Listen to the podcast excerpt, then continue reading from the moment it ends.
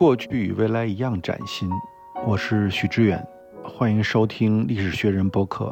我们将探讨历史的偶然与必然，以及生活在历史中的个体的无穷的可能性。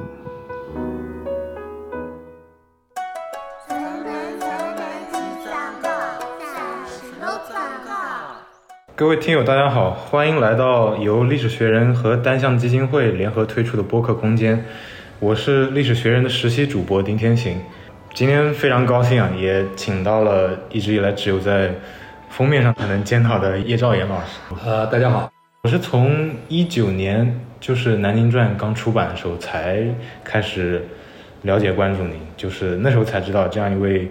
这个杰出作家居然是我的老乡，其实还挺亲切的，当时觉得。对，所以这次约您对谈也是因为也一直挺想更加深入的了解我，因为我从小也是南京长大嘛，也更加想了解一下家乡，以及是什么样的历史环境造就了这座城市当下的文化底蕴。首先一个就是我，我是一个写小说的，我觉得我对南京的这个基本印象也好，或者对南京的描写也好，我觉得。总是离开不了一个小说家的那个一个最基本的一个东西，就是，就是怎么说呢，会带有更多的想象成分在里面。嗯，我自己觉得很尴尬，因为作为一个写小说的人，为什么会被就南京这个城市始终被缠住，尤其最后变成一个符号。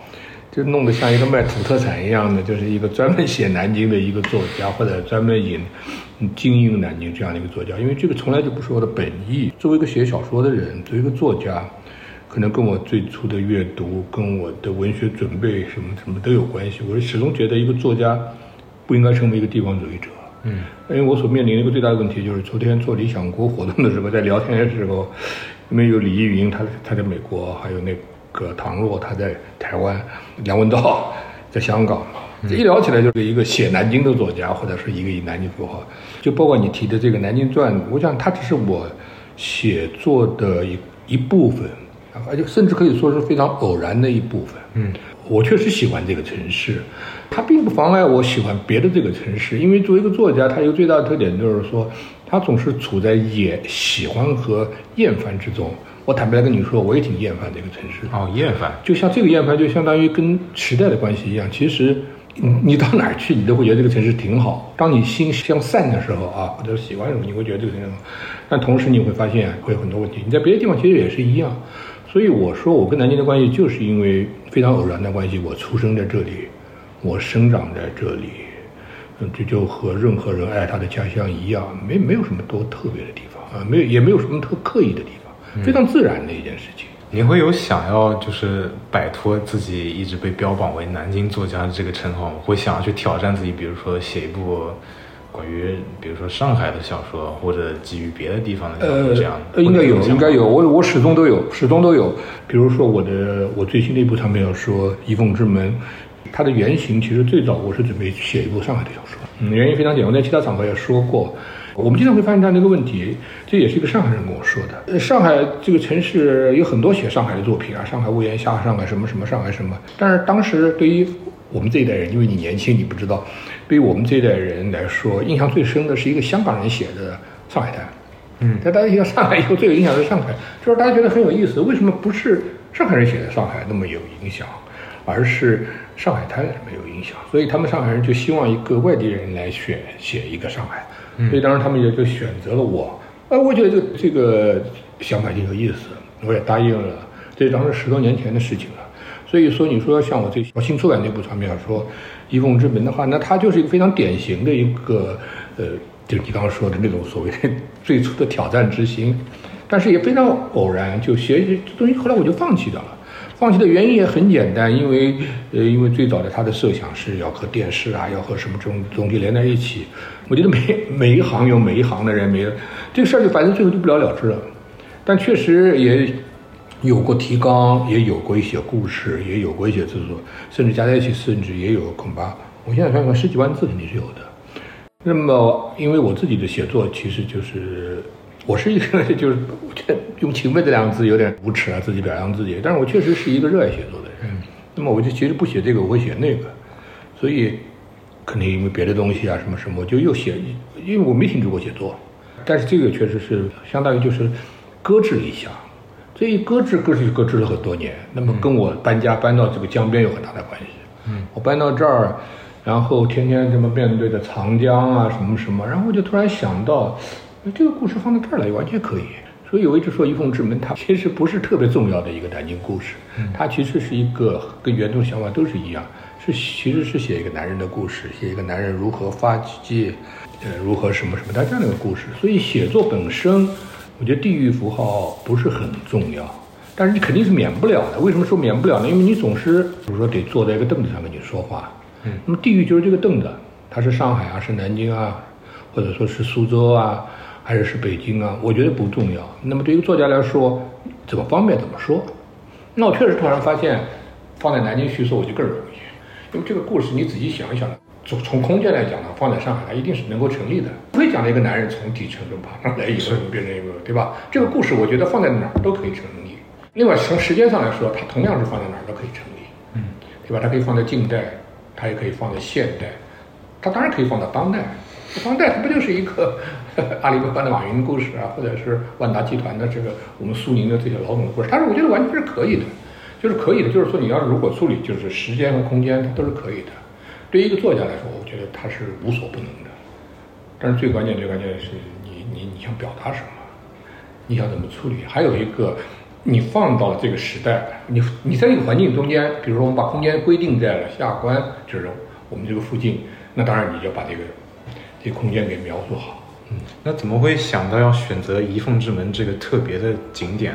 它在这个南京的故事中有什么？啊，那我觉得它有几个优势吧，因为其实仪凤之门，我觉得这个门这个符号特别有意思。我想说这个故事无非就是开门和不开门的问题。那南京这个城市是最典型的存在一个开门的问题。嗯，呃，中国的第一条马路就是第一条马路大马路，对，中国的第一个公用的电话局，甚至中国的第一个发电厂都诞生在这个城市里。嗯，包括第一次的这个是南洋全运会，这个南洋全运会我觉得特别有现代意义的符号，它就是说奥运会，对，就是我们南京的城运会。嗯，它只要有这样的一个会，呃，上海的世世博会，就是这个城市遭遇了这样的一个机会的话，它会发生巨大的变化。呃，这肯定是个好事，这尤其对一个落后的国家它是有用的。我想放在其他的国家，呃，像发达国家，它可能相对会好一点。你比如像北京开过奥运会了，它再开亚运会，它就没什么了不起。但在我们这个国家来说，像南洋全运会，它就显得非常重要。同样，奥运会也变得非常重要。呃，北京的奥运会对中国的改变其实是巨大。嗯，因为你要融入世界，你就这个门的问题。所以这个仪凤之门，我为什么强调这个门？道理就在这儿，就我就可以南京城的历史联系起来啊。因为在南京城这个历史上，这个门从有了以后，百分之九十几的时间它是给堵上的。那这个也可能有种隐喻在里面。我们的门经常是这样，我们也不知道这个门是干什么的。那这个门有好多次被打开，打开都是用于战争，而且是非非常规的战争。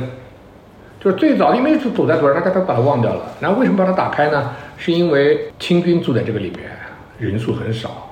郑成功的部队，也就是说晚明的军队人很多啊，围城以后，那它形成了一种在中在南京这个城市，呃，也也有国力上也有过这种场面，就是它被围起来了。嗯，所以围在外面的人就很得意，我人多，对吧？你南京肯定要投降啊，你肯定要什么什么，就是这外面这个，比如说军队都停在这儿，所以，所以它是一个非常壮观的一个镜头，就是住在外面的人总以为天下没问题，他没想到当时的清军。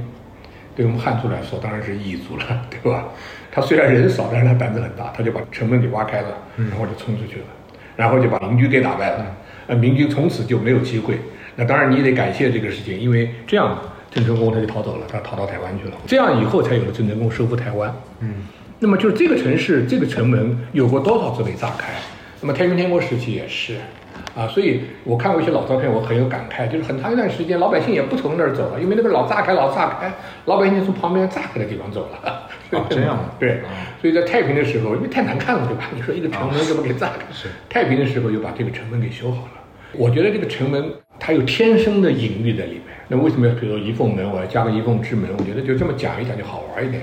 就是有时候需要一个逗号，要要停一停，我觉得大概这个意思啊。那您在写就是关于南京的这方面的小说，非虚构也好，虚构也好，您肯定是查阅了大量的历史资料。您在这个过程中有什么意外的收获吗？或者有没有什么？我我觉得意外收获一定有。第一，嗯，我是因为我我家书比较多，所以我的阅读是十分自由，我的阅读状态特别放松。我觉得我处在一个特别幸运的时代，因为我读书的时候是没有高考，我也没有上大学的压力，我家里面从来没有让我要去上大学，所以我这说的牛一点，我天生是个读书人。那我就是想读什么就读什么，所以我很少，几乎没有那种。起码在我的少年、青年时段，我没有那种，我除了为了考试，我对所有的考试都很痛恨，因为考试我要背书，对吧？我要背书，我要临考，呃，那我又是一个考试的得利者，我也是恢复高考的得利者，对吧？没有高考，我还是个工人，但是，所以我对考试本身我并不是很喜欢，所以只有为了考试，我会死记硬背去背那些很烂的东西，因为我们经常考的是非常糟糕的东西，在大学里学的内容也非常糟糕，所以我面对所有的所谓的功课。啊，包括你说的这种查找资料，我从本能上有一种反感，嗯，因为我觉得阅读应该是自然发生的。是，我觉得我人生很幸运的是，我是一个特别，我现在没觉得年龄大了谈阅读有时候会觉得很累，因为记不住了好多东西啊，好多名词。但是起码在过去，我一直是一个这个阅读的好手。我年轻时代引以为自豪的是，很少有人读的书比我多，看的小说比我多，那这是我一直值得去吹牛、可以骄傲的地方。所以我没有那种像人家大家想象的那种去有意识去读什么。去查资料或者去什么什么，因为我觉得我也不做学问，我 我我我这东西干什么？就是人一般人引以为自豪的东西，在我这儿它就没什么用。那也可能我上大学，我读研究生，呃，那种对考试这玩意看透了。因为我觉得考试其实只要你是抱佛脚就行了？尤其文科，文科是门门好进，学是特别好混的，是吧？考进去可能需要花一点一点死功夫，然后。就是那种笨功夫，真进去了以后呢，确实比较容易。我确实没有特别有力的查资料，但是我所以，我写《南京传》的时候，比如说，我觉得，嗯，它有东西支撑着我，支撑着我的原因其实非常简单。一个是我长篇小说写完了，那我写完一部长篇以后就特别无聊。这种无聊就很简单，就是就是我我觉得我和这，不是说我的级别相当于他们啊，但起码我是和英国的狄更斯啊，或者什么什么事，就这一类作家，包括是。应该说，托尔斯泰、托斯托夫斯基这类作家都是一样，就是就就是一个，就是个职业型的，他就得写。嗯。但是呢，在中国有个特别奇怪的一个现实，就是说，我觉得国外是没有这个现实的，国外绝对不会说什么写作什么十年某一件啊，什么什么，没有没没没有这种瞎说八道的。因为你看世界上很多作家，其实职业作家他们都是永远在那儿写作，但是我们中国人他就会这样，就是说，你如果老写的话，他就觉得你多才、高产。因为多产高产就是就就就跟男人的绿帽子一样，是特别不好。给你带一个作家，带一个作家是个多产，其实是有贬义在里边的。所以我写完一部长篇以后，虽然我还有继续写的这种冲动，但是我遏制了这种冲动。啊，因为确实有人跟我说：“说呀，你不能这样啊，你一步一步，读者就觉得你不认真。”我说：“我他妈挺认真的，我为什么会这样？对不起，我但啊，但事实上是它会造成这种后果。”所以，无呃，从经验出发也好，或者从事故这个道理出发也好，就是说，我知道，继续要写，我就写短篇，我不可能继续连下去写，我会停顿。所以，这个《南京传》就是非常典型的，就是在一个停顿期，一个充满了一个不知道干什么，因为他们写完了嘛，就是有点跟跟我现在的状态其实非常像，就是你你你不知道应该怎么办，因为你写完一部长篇小说，写完以后就是说。我们习惯于就是说，你看要宣布，哈，所以经过，其实其实有好多作家就是玩了好多年，然后写一部书，然后这样，人家觉得他多少年磨一剑，对吧？什么什么，那么那我就去很尴尬的问题，我就是一个停顿。所以当时我的一个朋友吧，也或者说同学，在出版社当社长，他当时就找着我，就说你能不能给我写部《南京传》？我一口拒绝，我说写什么《南京传》？然后后来确实也是因为闲着，我后来他把《伦敦传》拿来给我看嘛，他说，哎呀，你看看，就像《伦敦传》，给我们写个《南京传》。我后来看了一看《伦敦传》，我觉得《伦敦传》当时写的不错啊，怎么也是一个一种写法。当时我就跟他开玩笑，我说我要写，我也不一定比他甚至比他还好。因为同学当时就开玩笑的，别别别吹牛，把合同签了。所以我就觉得，就是说签了就签个合同，我也不在乎，因为我觉得毕竟在文坛上打拼这么多年了，你签了合同不兑现，他也杀不了你，对吧？就把合同签了。我觉得签合同是我不是真的不是很慎重的。签完以后，我觉得就是说就会想这个问题。好想想，我觉得确实比较有意思，因为其实我会一直有一个点，我就觉得，因为南京这个城市是可以叙述中国历史的。如果仔细读我的《南京传》，其实它不是一个，不是一个简单的是个城市传记，光写个城市传记，写个城市的风土人情啊，写个土特产，我们南京有什么特点啊，南京人怎么样怎么样，这个我觉得没什么多大意思。而且我过去也写过，我觉得这个这个东西玩玩的事情，我不是很了解。但是我一直是有这样的一个想法，也就是我对南京的最基本的观点，说这个城市是对。认识世界是非常好的一个窗口，嗯，就是南京这个城市，或者说南京这个平台，是很容易拿来说中国故事的。你比如说长安，长安其实我觉得这个城市不太适合于说中国城市。虽然我们在世界上中国的形象一定是汉，对吧？一定是唐，我们说是汉人啊，我们说的是唐唐人区，对吧？就是就是汉唐，特别可以代表中国这个符号。但是我们说起长安这个城市，我们很难描述中国的历史。为什么呢？它记录了中国这个文化的两大丰盛的时代，它记录的是一个断代史。因为中国文化的一个最基本特点，它是从黄河流域过来的，它是从黄河从秦汉的首都长安这个地方这么来的。因为我最近正在修订一本江苏读本，过去写过曾写过一本江苏读本。我觉得我们讲中国的这个呃历史地理也好，或者中国基本文化也好，也就是说那个地方相当于做一条鱼的话，那就是一个鱼一个鱼的脑袋，嗯，就是我们这个世界它就是在黄河流域这么下来的。那长安那个地方像像鱼头一样的，在秦汉统治者眼里，或者在唐唐人的统治者眼里，就是说他们很简单，他们看中国就是沿这条黄河下来，黄河南面，黄河北边，就是一个中国历史啊，就是一个大河南和大河北。这个河南河北不是今天的河南省和河北省，而是黄河两岸。嗯。那么像我们所处的这个江淮这个地区的话，那我们在中国文化上面，在在一开始，它其实是非常边缘的。尤其我们所处的这个南京，那根本就是说，如果说我们一直往前想，往前想，我们想，如果在秦始皇眼里，他要提起江南的话，他的江南一定不是我们今天这个地方。他的江南非常简单，他的江南应该就是两湖两湖地区，就是湖广地区。武汉啊，什么什么这一带，因为是楚国的那个地方，因为就是只有楚国才能很强大的秦国和对峙。我我们这个地方也是楚国，但是我们这个地方已经是楚国边缘边缘边缘的地方，根本无所谓。我们确实是楚国，但是我们这个楚和楚国的中心地段它不是一个地方，是我们就非常边缘啊。所以在司马迁的《史记》中间记录我们这个地方的时候，我们这个地方是最穷的。嗯，九州九州九州最富的就是现在的关中地区。所以说，为什么秦人统一天下？不要以为他是独裁啊，他是什么什么军权强悍。说白了一句话，他就是经济强大。嗯，就跟今天的美国佬一样，你没办法，因为秦得到了四川，他获得了天府之地，他有充足的粮食，打仗要有军队的，要有粮食的。你要叙述长安的话，我觉得叙述一个盛世是完全可以的。你能解释他为什么能得天下，他为什么什么？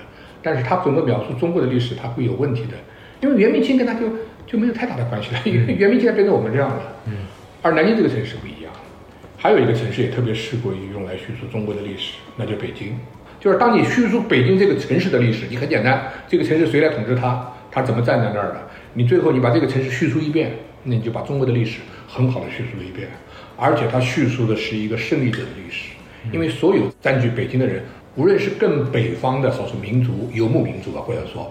或者说是我们南方的农耕，谁占据北京了，最后谁就在那儿称王了。那么今天的历史也是这样。所以当我们说起北京，它这中国的首都，因为元明清的首都都在那儿，所以说北京城市的历史，你简单的叙述一遍的话，你就画个历史的大纲一块，你就发现就自然在叙述中国的历史。嗯，呃，也许前面的历史你不熟悉，比如说不断的游牧民族一步一步进来，一波一波的换人啊，最后变成蒙古人的首都。对吧？当然，它最后变成明朝啊，变成清朝的首都，就是很简单。你把这个城市说，那就是北京会给你叙述一个中国的发迹史。那南京这个城市恰恰是反过来。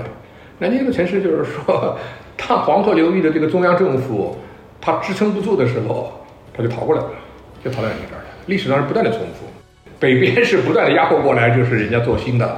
南京一直是被开。对对，南京那就被动的中央政府就就移过来了。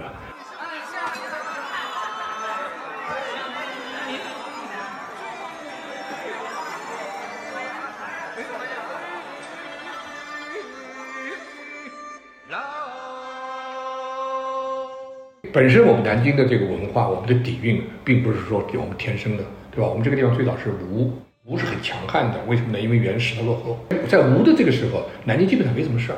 就是如果讲吴越春秋啊，什么什么什么，我们只能说是这个地方可能属于吴，没这个地方基本上我们这个地方大概就是荒无人烟，就是一片沼泽地，乱七八糟的都是水。我们目前聊天所处这个地方，它一定就是在长江里边，这非常简单，因为这个地方很落后当时。那么当时。吴这个地方有点人气的地方，可能就是苏州和绍兴。苏州那一带太湖流域啊，那么就是是吴啊。那越把吴给灭了以后，它很正常的扩大了地盘，就扩大到南京这个地方来了。扩大到南京，越和楚就交界了。那么他就要防备楚，或者说那时候人都这样：我弱了我就要防备，我强了我就要准备进攻。所以南京这个城市，它最初的雏形就是非常简单，不要说那么多故事，它的故事非常简单，就是在越的这个时候，可能这儿就开始有村庄、有城堡了，有个小城堡，有这个前沿阵地了。所以我们南京真正可以查出来真正的城市历史，其实是有个越城。越城什么样子没人知道，那么越很快被楚给灭掉了。楚一灭掉，那就很简单，这个等于就是说整个南方都是他的，因为楚也很强大。嗯，就荆楚更霸，楚国和秦是他他们两个是争霸的，对吧？但是争霸归争霸，它的中心是在两湖地区，所以在秦人眼里。那那个时候江南，我想一定不是我们这个地方。那时候江南肯定是他们那儿，所以江南才是慢慢慢慢到南京这儿来。我我的意思就是说，你无论是叙述江南的历史，还是叙述南京的历史，它就有一种另外一种角度的一个被征服，或者说是准备。你说你说什么也好，什么什么也好，这样这样一个，就是说你把南京的历史叙述一遍的时候，它叙述的也不是南京的历史，它叙述的也是一种中国的历史。首先一个。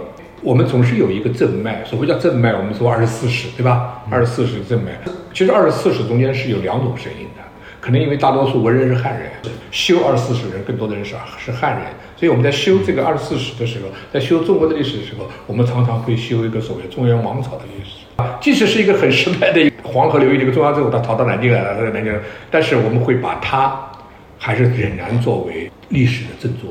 历史的正脉，很多研究南京的也好，或者他们会把南京文化说的特别强大，或者特别什么就美好的，就是他这样。其实进入历史的时候，你会发现其实是很，比如说南北朝的时候，那基本上可能就是从高邮，我们讲江苏啊，就是从高邮到东台这条线，那么这边就是我们所谓的六朝，嗯，那边它就是北朝，啊，因为历史是文人修的，我们经常觉得就是六朝人不得了，怎么怎么，我们再说到再说到宋朝，南宋。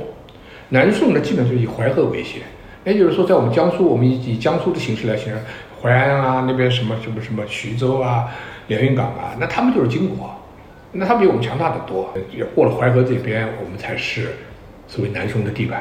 而南宋真正的好地盘还得到江这边来，为什么？因为那个淮河一动，金人就过来了。所以淮河那个两岸流域也也很也很惨。我就想告诉你，就是说，它中国有这么一段历史。当我们在叙述我们南方的强大，我们自以为是的时候，你仔细想，就像。徐州人和连云港人，他们很难就会去想，他们怎么能想到自己是个金朝的人呢？当他们看到岳飞的时候，看《满江红》的时候，他们跟我们一样都很激动，因为他这个代表了我们所谓我们的正史的这种正脉一样。那你金人呢，就是金狗。他其实他忘掉了，当淮河两岸太平的时候，当南宋和金国不打仗的时候，也有一百多年的历史啊。因为不打仗，两岸都会生活的还是可以的。其实对于老百姓来说，皇帝是谁重要吗？他有时候也不是那么重要。当然我们有时候叙述历史，我们要说是很历所以南京这个城市，它有这样一段历史的时候，南京为什么我们这个城市，或者说我们整个以南京为代表的，现在就变成叫我们过去因为习惯于南方或者说江南，但现在我们说就这个地区它为什么能够发展的比较好？那么几个重要原因，首先一个是因为黄河流域的战乱，它有了战乱以后，我们就获得了机会，一个中央政府带过来的。就中国的经济文化是很很有意思的，最早是西部强于东部。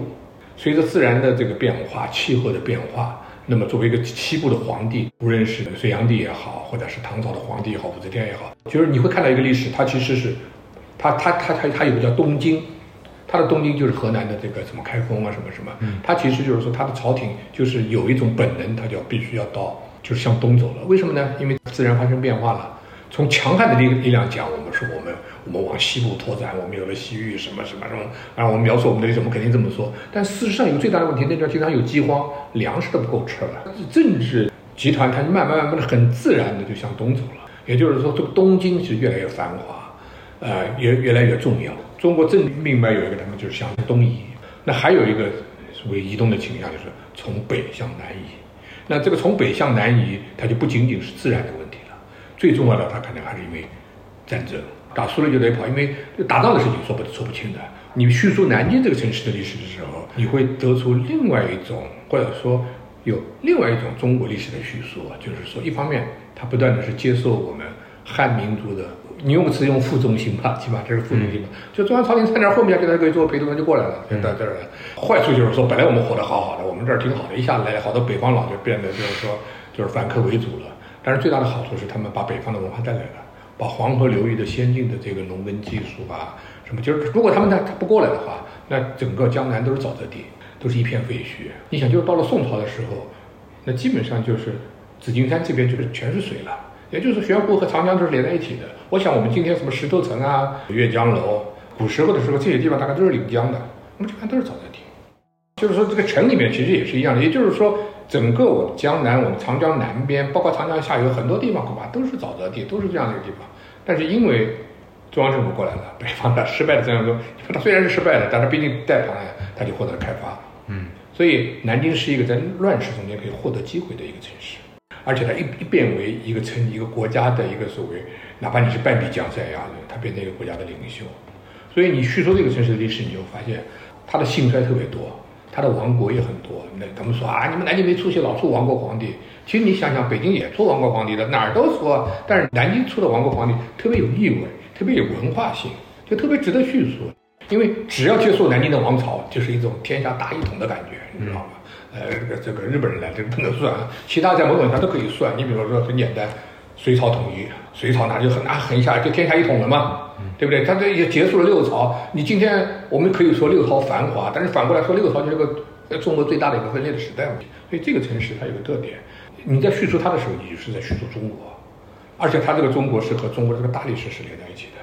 所以你从南京这个窗口，你从南京这个平台，你看到的是一一个不一样的中国历史。但是它和北京完全不一样，因为北京是个胜利者，北京跟你说的实际上最后的结局就是百万雄师过大江了，它就是很简单的一个事情啊。那我们南京如果叙述的历史就是姜维呢仓皇南逃，对吧？就没了嘛，它就是这样一个历史。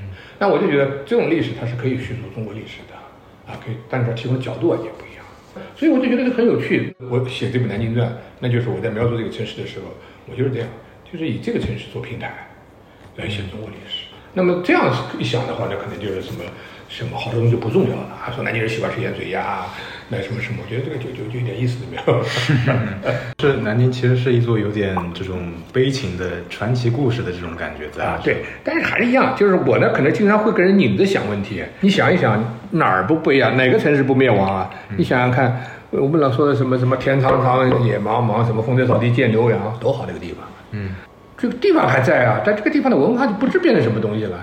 你想想看，原住民他们的想法呢？我们经常讲的这个视角，经常是我们的这个汉民族的视角。我们从一个胜利者的视角去叙述我们的辉煌，我们去从一个失败者的视角去叙述我们的悲怆。你用这个词，但你想想，天苍苍，野茫茫，肯定不是我们的历史，是别人的历史。但是别人不就消不存在了吗？嗯那我们都是人类嘛，所以我可能有时候会产生一种，我不太赞成南京是一个悲情的城市。确实，我们也被征服，比如说南京还起码我们汉人的这个正脉这个传统还在这儿，我们在这儿还在那儿什么建什么六朝博物馆啊什么什么。但你想想看，在中国的很多地方，那它就没有了。哦，我们的王国还能幸福，那有很多没有了。南京这个城市就是东南这块地的机关，就是政府所在地，就是它可以是中央政府，自以为是中央政府了，百米江山的中央政府。它同时也可以是中央政府在下面的一个巨大的收费站、收税的地方。那他因为他就是他担任的任务就是把巨大的财政给运输到北方去供养中央朝廷，所以南京它一直是一个某种意义上是一个政府机构，是这个国家的机器上面一个非常重要的一个部件，非常重要。因为在历史上，大多数南京是扮演上海的角色，它是东南最大的城市，它是东南的经济中心。就是说，你你苏州有富啊，湖州有富啊，你这些粮食你总得有人来管它嘛，我总不得把这个钱收到，把这个东西送到北方去啊，对不对？中国社会说穿了一句话，就是我们中国社会不是一个封建社会，就是我们这个结构非常简单，就就从秦秦始皇开始，我们是郡县制，郡县制就是什么很简单，就是中央政府，中央政府下来这一级，比如说就是郡，郡就相当于比如说今天的省，然后就是一个县，对吧？它就是很简单，就是按照这样的来。那么这种制度，它显然。是个现代化的制度，虽然是很早很早就这样了，它跟今天的制度是没有没没有任何区别，呃，只是因为县太多了，那我要增加一个军，对吧？军太多了，在上面再再再增加一级机关，对吧？我们有县、有市、有省、有中央。嗯，你如果是封建社会，很简单，我做了国王以后，我有八个儿子，我就分八个地盘，就分给他们了，对吧？封建封建很简单，就是封建封要封嘛，对吧？我们不存在这个问题，我们。有过皇帝会封一个小王，封个什么？但是他知道他会骨肉相残，他会怎么怎么，所以中国有封建的一面，他会封自己的儿子什么王啊，什么王什么王。但同时，他封给他，他没最本质的时候，他没有让他成为一个真正的国家。我们千字文中说什么呼封八县，加急迁兵，我可以给你非常奢侈啊，我给你这个八个县的粮食都给你收，我给你写家丁，但是国家的机器是控制在中央政府手里，或者说控制在皇帝手里。嗯，所以说我们其实你看我们这个制度这么多年，我是觉得中国进步跟他有关系。那当然，中国落后跟他也一定有关系。宋朝结束我们南唐，结束李后主这个时代，那他就非常简单啊，南唐给灭了，就是多少多少那就是我们的了。一样，唐朝末年的时候，就各地军阀很厉害嘛。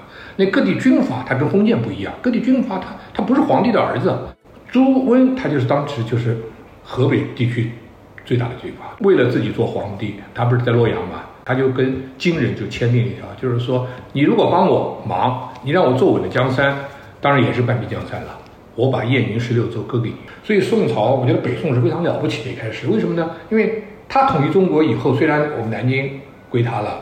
杭州归他了，因为南京当时是我们叫南唐，对吧？呃，杭州叫吴越国，钱塘叫吴越国，对吧？也就是说，宋朝确实很厉害，吴越国也归他了，南国他他应该讲在某种意义上天下统一了，他得到了我们整个江南的大块的地盘，但是他的威胁还是依然存在着。为什么呢？因为他虽然表面上维持了和北方民族的这种和平，但是你想，因为燕云十六州在人家手里。那他随时随地他就可以进来，那时候长城当时真是我的边界，那边界问题是在人家手上，你就很很就很可怕了。所以在宋朝文化中间，宋朝的皇帝刚统一天下的时候，他们就是觉得打也打不过人家，所以他们一直想用钱把这块地给买回来。宋朝刚建立的时候，他是有一笔专用款的，他就是想我这笔钱在用的时候，我用这个钱能用谈判的方式把这块地给买回来，原因十六州给买回来。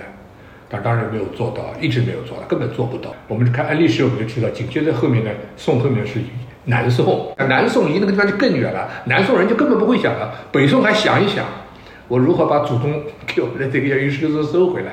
那到了南宋，根本就是以淮河为界了，那个燕云十六州根本就没有关系。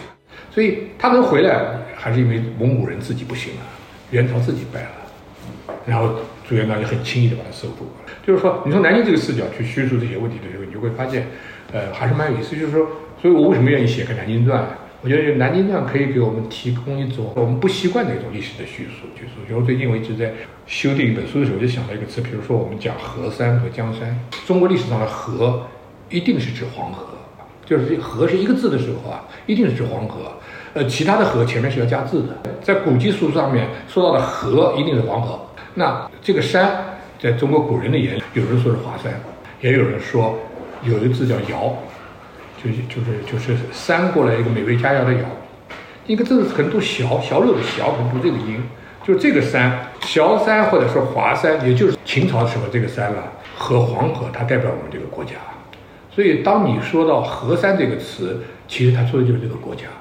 我们说河山的时候，我们是不喊长江的，所以岳飞说的还我河山，那他说的就是一个疆土。河山农场就是一种疆土的概念，是中国古人的一种疆土的概念。我们说大好河山，我们说锦绣河山，或者岳飞说还我山河，因为山河跟河山是一个意思嘛，嗯，对不对？那我们后来发展中国的历史发展发展，最后我们出现另外一个词叫江山，我们就突然发现，哎，首先这个江山和河山它的区别在于，就是说我们的地盘扩大了。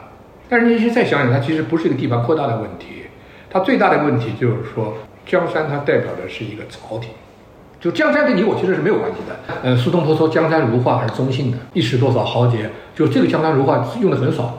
江山现在是皇帝用这个词儿，所以我们说打江山坐江山。李后主中间说到那个江山，它这是一样的。那这个时候的江山代表的就是皇帝的天下，跟老百姓其实没有什么关系了。呃，河山当然你说跟老百姓也没有什么关系，但是他说更多的他说的是这个国家的疆土，嗯。中国汉字有个最大特点，就是你仔细琢磨，哎，蛮有意思的。它这个中间细微的一个词的变化，它很有意思。你会发现江山跟河山好像差不多，但它又不是一回事儿，对吧？你不会说你这个你去做河山，你不可能的。那做江山，大家都明白怎么回事儿。那这种江山文化，它也是我们中国文化中间非常核心的一个东西。特别奇怪，就是本来跟你没什么关系，对吧？我们说我们江山，我像我我爸我妈他们那一代人是很在意这个事情。就想想这江山跟跟老百姓其实一点关系都没有。从河山到江山这个词的转变，也是代表了一种政治经济中心的转换，是吗？不是这个意思啊，不是这个意思啊。因为我觉得就是说很简单，河山就是个疆土的概念。当我们说大好河山的时候，就是中国大地盘，那是跟当然跟我们有关系了。其实当我们说江山的时候，其实是皇帝他们的事。是 是他们的事儿，江山跟你是没有什么关系的。所以江山啊、朝廷啊、天下，他们是连在一起的。嗯，就是就是说，并不代表一个文化的转移的问题。你指的江山是指一个更多是一个政治性的对对对对，河山是个地理性的，所以你叫打江山、坐江山，对吧？那个这这呃，它有很多政治含义在里面。河山是没有的，河山是个自然的，这是个领土的概念、区域的概念。嗯，河山代表这个国家的疆域，江山代表了这个国家的政治。嗯。